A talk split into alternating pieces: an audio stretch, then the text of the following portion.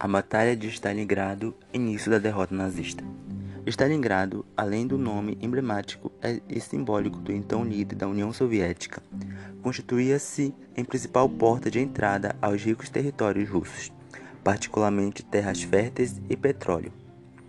A URSS coloca-se definitivamente na vanguarda do comando aliado.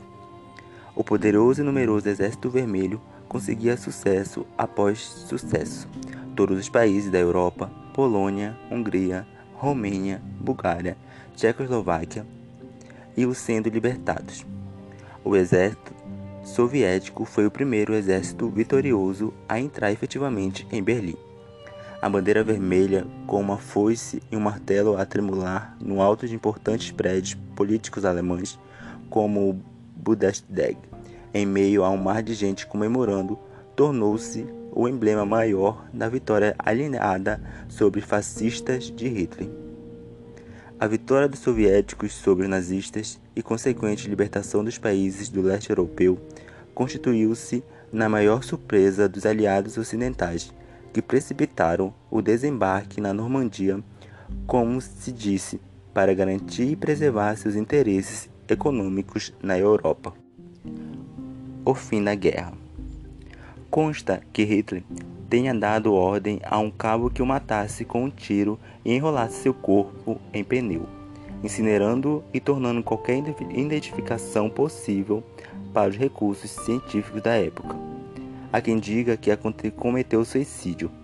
Difícil ter certeza histórica quanto a este ponto, porém seus restos mortais jamais foram encontrados.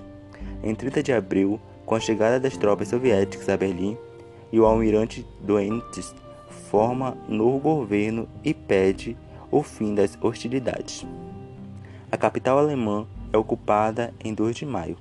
A Alemanha se rende incondicionalmente em 7 de maio, em Reims. A capitulação do Japão acontece em 2 de setembro, em Tóquio. A Segunda Guerra Mundial deixa um saldo de 50 milhões de mortos, mais de 20 milhões de soviéticos e quase 6 milhões de judeus. Com o fim da guerra, Alemanha, França, Itália e Japão estão destruídos. A Grã-Bretanha se encontra à beira da exaustão. Os grandes impérios coloniais desmoronam. Os países da África e da Ásia passam por processo de descolonização. Estados Unidos e União Soviética emergem como as grandes potências do planeta. Em pouco tempo, a tensão entre as potências se acirra. A polarização das disputas internacionais entre o bloco ocidental e o bloco soviético vai marcar o compasso nas décadas seguintes.